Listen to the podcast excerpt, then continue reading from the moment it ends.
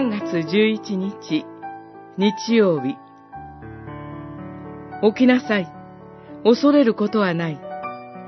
マタイによる福音書17章1節から8節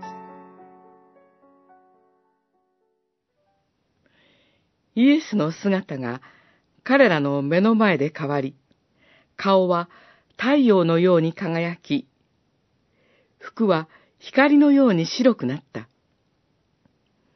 見ると、モーセとエリアが現れ、イエスと語り合っていた。十七章、二節、三節。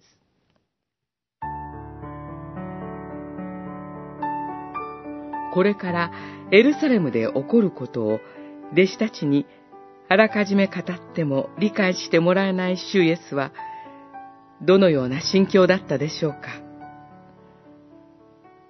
天の父はいつも近くにおられましたが、もしかすると心細い気持ちもあったかもしれません。主イエスは、ある大切な時に、三人の弟子を選び、変貌の山に登られました。そこに、旧約聖書の登場人物が現れます。心細い体験があっても、決定的な働きを行った人たちです。主イエスを激励するためだったことが明らかです。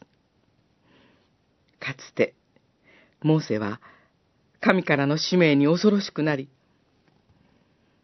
私ではなく別の誰かを送ってください、と断り、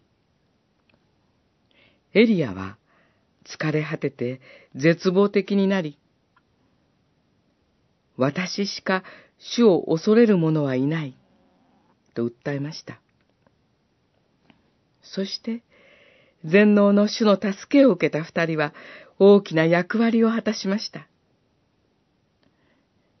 主イエスを励ますのであれば最適な二人です。この時、恐ろしくなったペトロたちは主イエスに恐れることはないと励まされます。そうです。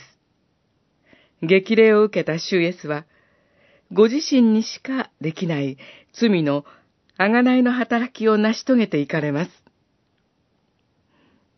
そうすれば、信じる私たちに恐れることは誠にありません。